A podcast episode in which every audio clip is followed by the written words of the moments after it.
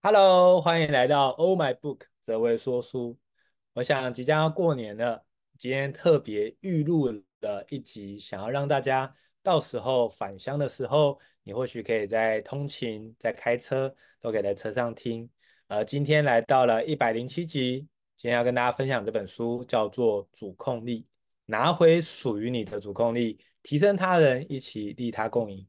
我想我今天在看这本书的时候非常有感觉，因为它揭露了十二个很重要的策略，来教导我们怎么拿回主控力。当我们没有主控力的时候，就会觉得自己特别的受害，因为觉得好像什么事情都没办法自己决定，也没办法去控制。所以呢，如果有方法能够让我们比较心安一点，方法就是拿回主控力。我们来看怎么样能够透过十二个重要的策略。逐步逐步的从原本觉得生活好失控，我们只能好被动去面对这些的挑战，到我们觉得我们十足的拿下主控权，我们就算是一个所谓的船的一个船长，我们可以控制方向，我们可以去知道怎么去面对。我想，当我们觉得自己是主控的时候呢，那个感觉就会觉得我们有决定权。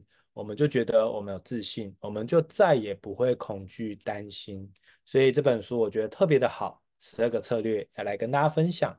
过去这五年当中，跟大家分享了非常多的书籍，也很期待，也很开心，大家非常的喜欢。那大家如果有兴趣的话，你也都可以扫右下角的 QR code，里面有我的 YouTube，有我的 Podcast。所以我每一次的这个呃直播，其实我也都会录下来，然后放到 YouTube 跟 Podcast。所以如果你常常会跟不上的话，你都不用担心。事实上，你都可以在这些的频道找到。那我们就来看哦，如果真的要拿到主控权哦，其实你就会发现幸福就可以被累积起来了。当我们常常会觉得自己不幸福，很多时候都是因为我们觉得我们根本控制不了，或是我们想要有一个结果，但是我们觉得，哎，再怎么努力，好像都达不成。所以这句话我非常的喜欢，叫“幸福从建立主控力开始”。所以呢，在整个建立过程中，有三个很重要的一个基本属性，也给来跟大家分享。首先，第一个叫主体感，主体感就是你视自己为人生的创造者。当你有这种想法哦，也就是你会觉得自己我能。当你觉得我能的时候，诶，各位，你有没有发现这样子就会特别的有主控感，对吗？也就是你就不用再担心说，好像自己做不到，好像自己特别的这个差劲啊，或是啊自己能力不足。当你觉得我能的时候，你就觉得所有的能量就回到自己身上，我能，我可以，对吧？所以接下来我们来看第二个，叫做主权感。主权感的感觉就是你拥有自己，也就是你认为我是，我是幸运的，我是富有的，我是丰盛的。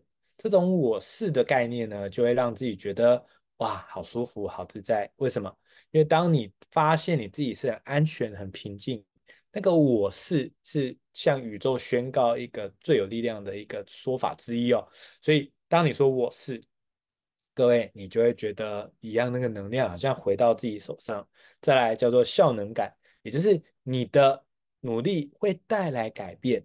你就会发现，很多时候为什么大家不努力，为什么要躺平？哦，就是因为所谓的再努力也没有用啊，再努力也改变不了什么事情啊。所以各位，你知道，在一个呃部门或是一个组织里面，如果一个很糟糕的文化就是。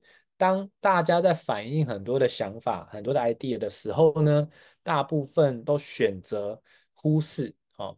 那这样的话，就会让这些有一些想法、有些创意的人，他们想要推动、他们想要改变整个呃内部的文化哦，就会不容易。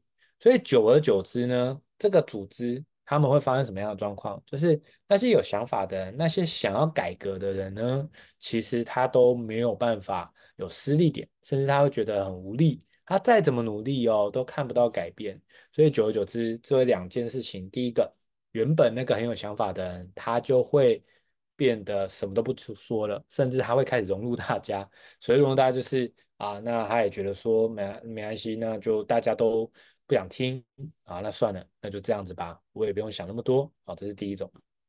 第二种是他会离开，他会离开，因为他觉得待在这个团体哦，真的不太 OK。因为看不到改变，也看不到希望。各位你知道吗？其实人要能够现在有力量，有一个很关键的原因是对未来有希望。各位试想是不是这样子？如果你对未来有希望的情况下，你会不会觉得现在拥有很多的能量？哦，我想我有这种很深的感觉。所以当你有这个效能感的部分，就是你觉得你的努力是可以带来改变的，所以你就会认为自己有影响力。我想这主控力的三个基本属性哦，跟大家分享，我们也可以试着这样去做练习。当某件事情让你受到情绪的挟持的时候，你就会觉得失去了主控力，对吧？很多时候，不管是家人或是公司的长官哦，他们有一些的要求，甚至他们用一些比较情绪威胁、情绪勒索的方式的时候。你就会觉得天哪，我瞬间好像被剥削了自由，我好像被剥削了，我好像就会觉得好恐惧、好担心。所以这个时候，我们的主控力就会消失，因为我们也常常会去专注自己无法控制的事情上。为什么我们要这样做呢？这看起来明明就很吃吃苦啊，那为什么我们要去做这种吃苦的事情？是因为其实我们。人类的演化当中哦，之所以能够生存下来，甚至繁衍哦，其中一个关键是我们总是会去看那些的危险。我们过去可能我们老祖先哦，都是要跟那些呃野兽们就是一起生存在同一个空间哦，所以要么是它是我们的食物，要么我们是它的食物，所以我们通常都要很关注那些可能不可控或者是危险。我们才生存下来的，所以演化至今哦，我们的人类基础来讲，就是也很喜欢去关注那些可怕的事情，或者是无法控制的事情，因为我们看见这些不可控的事情，我们就会想要干嘛？试着让它可控，我们才会安心下来。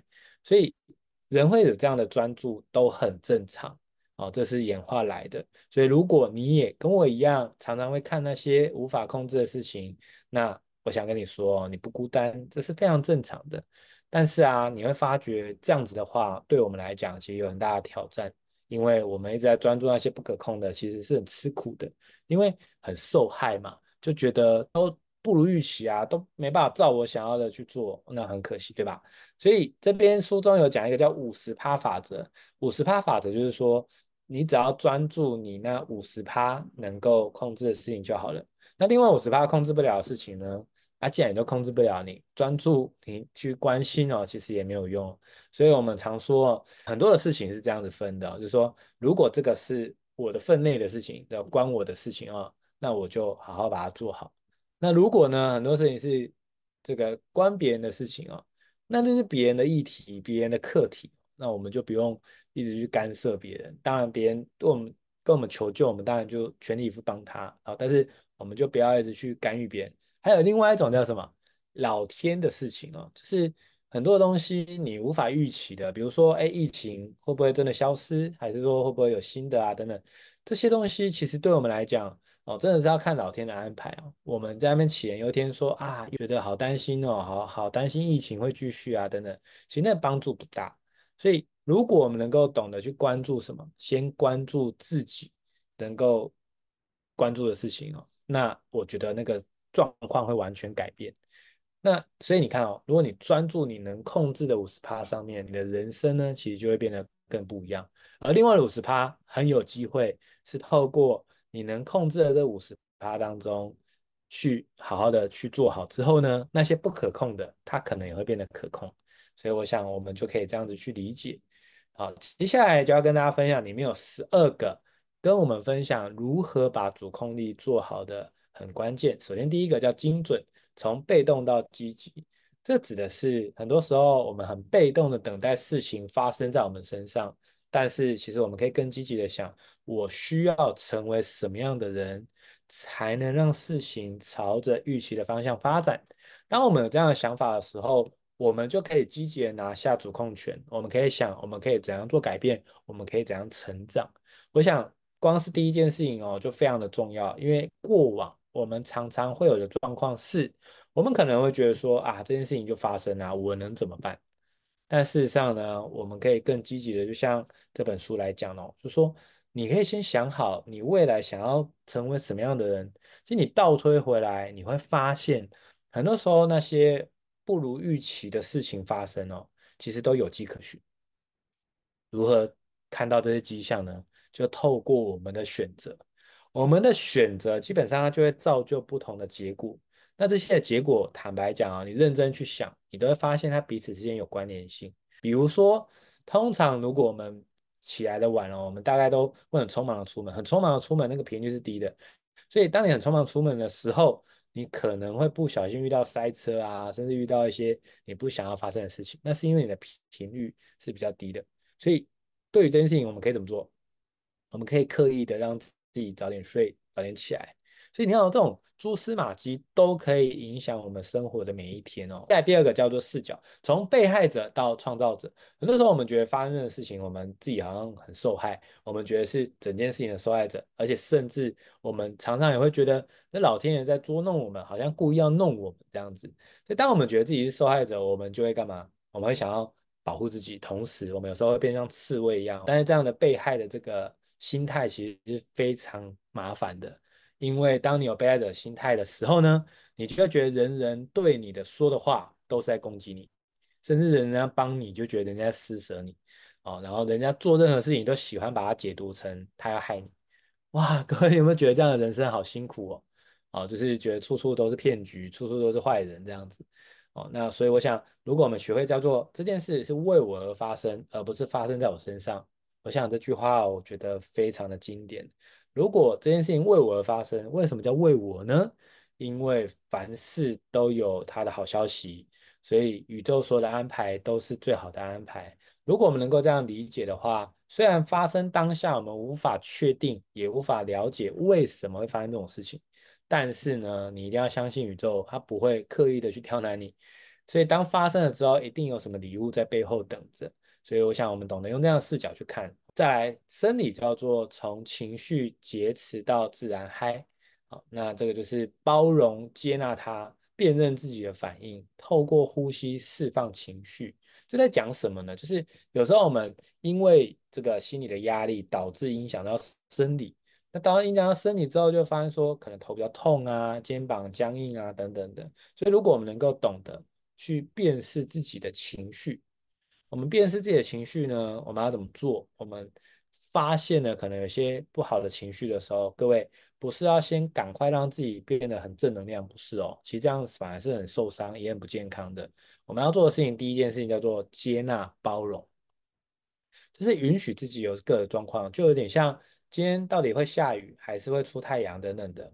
哦，不管怎么样，我们都接纳，我们也接受。哦，为什么？因为它就是一个状态嘛。所以当我们做了包容接纳之后，我们辨认自己的反应，就是辨认出我们自己对于这件事情的反应，对于我这个状态的反应是什么。当我们能够辨识出这件事情的话，我们就比较容易能够更了解自己，甚至我们更能够接纳自己。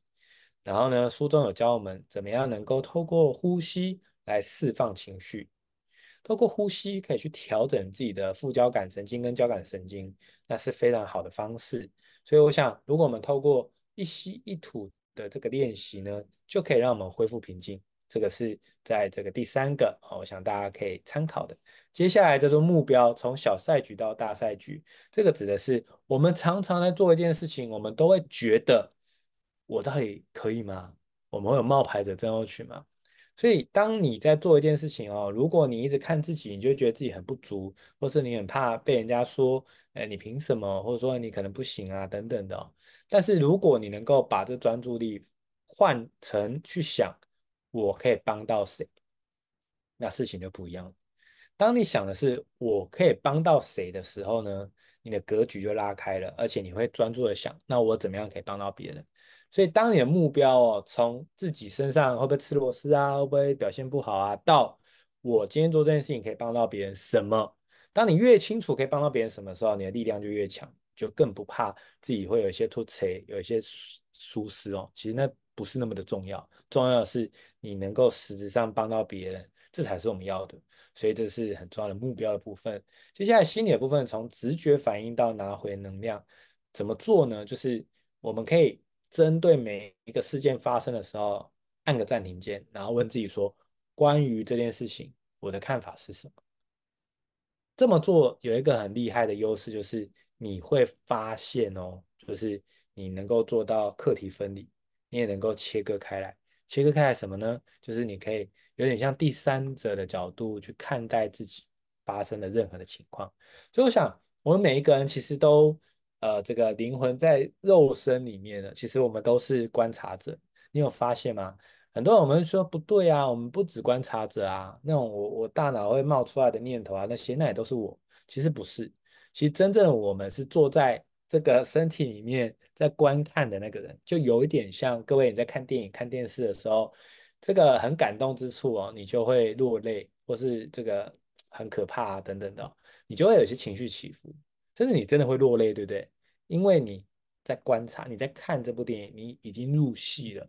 因为你很入戏，所以你才会落泪。如果你是旁观者，或是你只是就是偶然看一下剧情哦，你大概不会落泪，因为你没有入戏。所以各位，你知道吗？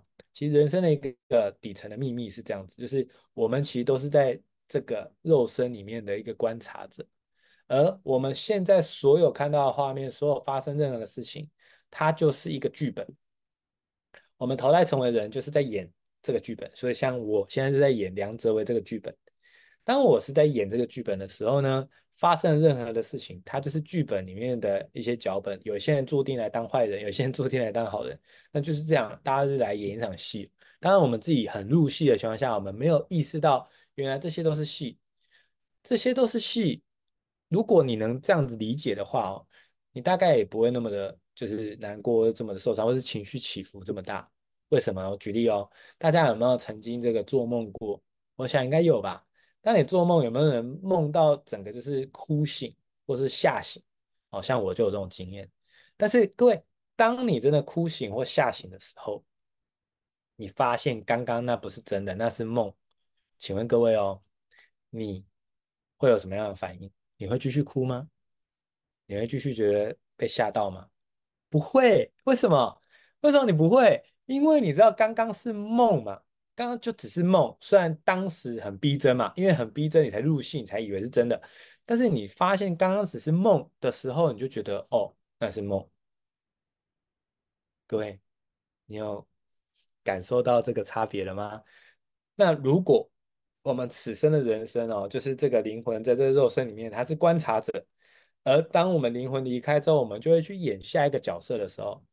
当你灵魂离开的那瞬间，你去看你这辈子发生的事情，你还会很有情绪吗？我想不会。为什么？因为那都演完了嘛，甚至那就像梦一样，就是假的嘛。因为你也不会再回去这个梦啊，你也不会再回去这个呃角色了嘛。因为你要接下来演下一个角色。当如果你有这种画面跟概念的时候，其实发生每一件事情啊，你相对来讲。你就比较会提醒自己不要那么入戏，你就不会情绪起伏这么大。当你不会情绪起伏这么大的时候呢，其实你就更好的能够去解决问题，或者是更好的知道怎么去面对现在遇到的挑战。所以我常说，这个宇宙不会给你过不了的关啊。所以当你遇到了，你就要知道说，哦，这个剧本有趣哦，梁泽这个剧本，哦，这个好啊，来看看可以怎么做啊。那当你遇到别人这个很入戏啊，他很生气啊，啊那个哦，你就在心里知道说，哎呦，这他很入戏啊，他演的不错，他就是在你的人生剧本当中就是要演那个很愤怒的一个角色这样子，哦，那你就比较不会觉得说，哎呦，他生气了怎么办？知道说这个 人生如戏嘛，哦，真的是这样子。这是我学生心灵有一个很深的感触是这样啊，跟大家分享。哦，所以当我们学会课题分离。断开，从第三个角度去看，嗯，关于这件事情，我怎么看梁泽维这个剧本？我的看法是，哦，这个宇宙真的是蛮有创意的，哦，原来是这个样子。好，类似像这样。接下来，专业从不起眼到抢手，各位在必须求助他人改善自己的专业之前，你要先想想自己现有的能力可以帮到别人什么。也就是很多时候，我们其实是有能力帮到别人的，但是我们对自己太没自信，因为我们觉得自己不专业，我们自己觉得能力不足。但是当你可能想要求助他人去改善自己的专业的时候，其实你都可以先想，我现有的能力可以帮到别人什么？哦，我想这是一个很好的起步，因为当你想现有的能力可以帮到别人什么时候呢？其实你会发现哦，慢慢盘点，一定有什么我们可以帮忙的，哪怕是小事情。你的举手之劳可能都是别人的爱莫能助哦，所以你一定要想办法能够一直把握每一次能够帮到别人的机会哦。我想这很重要。接下来说服，从没人理到众人夸，说服这些字眼，当然呢，我们很多人其实看到，其实会觉得有点排斥，甚至会觉得说，哎呀，这样不就是很烦吗？要有一个拉扯。但是这边其实要讲的是所谓的沟通，你怎么样能够取得一个共识？最关键的是下面这句话，叫做根据对他们能够有什么好处来提出你的构想或者是要求。所以当我们在跟人家讨论，或是我们在跟人家想要有一个共识的时候，你都必须要去想清楚，到底对对方来讲有什么好处，能够帮到对方什么。当你知道之后，你就能够提这件事情。我想你提这件事情的话，你就能够帮到对方更多。哦，我想这个就是我们可以做的练习。接下来下一个叫做伙伴，从我的问题到我们的解决方案。很多时候每一个的问题呢，其实都能够大家一起讨论。不过我如果我们常常会觉得说啊，这个问题是我自己的，所以我要自己处理，你知道吗？很多时候你就错过那个处理的时机，然后你自己处理又没办法处理得很好，所以就会变得很挑战。那这个挑战就可能会影响到这个事情的进度，甚至到最后，人家常说纸包不住火的那种概念，就是到最后真的出包了，更多人要想办法一起解决，而且还要想办法去这个更困难的方式才能搞定的话哦，那何不如在一开始我们就一起来想办法。所以，如果我们能够明白哦，问题成为磨合前进的动力，让彼此成为互相支持的伙伴，那我们就可以把所有我们要讨论的东西，我们可以一起来想，我们如何一起解决。我想用这种观念去想哦，就不会大家都觉得好像这个自己是只能自己解决，然后自己只能自己面对，那就会觉得。好像孤立无援，所以我想伙伴这边哦，我们就可以这样去理解，可以拿回所谓的主控力。接下来叫做保护，从默默承受到主感，呃，接下来叫做保护，从默默承受到主权感哦。这边最重要的是什么？界定所谓的界限，还有呢，勇敢拒绝，停止过劳。我想有时候我们都很愿意帮助别人，但不代表我们要被别人情绪勒索，更不代表我们需要过劳。你懂得保护自己，你才能够帮到更多的人。我想这边非常的关键。接下来呢，叫做真相，从激愤到真诚。如果我们懂得去倾听改变的声音，说出事实，谋取共同的效益的话，那其实你会发现有些东西你都知道。或者是有些东西是你没有察觉，但是它真的是真相，那你就要去问自己说，有没有什么是关键的真相是需要说出来让大家明白的？当然说出来不一定是要非常的严肃，你也可以很幽默，你也可以用各种的方式。不过呢，这边提醒的是，其实我们要彼此能够有方向跟方法的去说真话。有时候我们的彼此关系够深层的情况下哦，我们。不一定敢讲真话，因为这个真话可能会伤害到彼此。所以真话不代表要蓄意的伤害别人。我们可以有技巧的方法去想，怎么样说出真相，而同时不伤害到别人。那这个是一个很大的考验，但是我们可以往这个方向去做。好，那我想事情就会更不一样。接下来叫做人脉，从孤单到壮大。我们在做任何事情，其实都要有伙伴，都要有人一起。所以如果我们可以寻找同盟，整合不同的方法跟资源。我想，我们的影响力就可以扩得更大，我们能够帮助的人也会更大。接下来是地位，从忽视权力到保有它。我那时候看到这边，我觉得很匪夷所思。诶，怎么会强调权力？怎么会强调地位呢？后来才发现，他说要用权力去帮助别人提升，同时也会成为自己增长的那力量。我想真的是这样诶。如果今天你是一个团队的 leader，一个部门的主管。或是你有一些决定权，或者是你有一些权利的时候，其实你反而要去善用它。书中有说，最可惜的是你有权利却不去使用它来帮助更多的人。好，所以我想，如果我们一直说啊，不用不用，这个其实反而不是一种可以帮到别人的一个很好的机会哦。因为我们确实可以啊，就是这些权利我们都不要，那我们就是顾好自己就好了。可是其实我们要帮到别人的时候，如果你拥有一些权利，拥有一些地位，其实你能够把这个帮助做得更大，做得更好，这也是所谓的影响力。所以我想，如果我们能够明白的话，各位，如果你已经是这样的角色，你不要害怕用权力，你只要想的是我如何用权力可以让大家过得更好、更棒。那我想这个是我们非常值得去讨论、值得去使用的。所以呢，非常鼓励大家，以上这十二点都教我们怎么样能够拿回属于你的主控权。当你有这些主控力的时候呢，我们就更有力量可以干嘛？提升他人，一起利他共赢。非常鼓励大家，希望大家能够拿回属于你的主控力哦。愿世界因我们变得更好。当我们拿回主控力的时候，你会发现哦，这个主控力会带给我们十足的力量。我们就真心觉得太好了，这件事情我们真的十拿九稳，我们有力量可以帮到别人。而当我们发那个愿，是在想说，我所有会的东西，我所有的精力，都只为了能够帮助到更多的，帮助引领更多的人从黑暗走到光明。我想这个就是一个很棒的一个境界。那接下来我们在实体工作坊的部分，年后我们会办了这个三场哦，自我探索的工作坊。台北场在二月十八的礼拜天早上的时间，台中场二月二十五礼拜天早上，台南场三月三号礼拜天早上。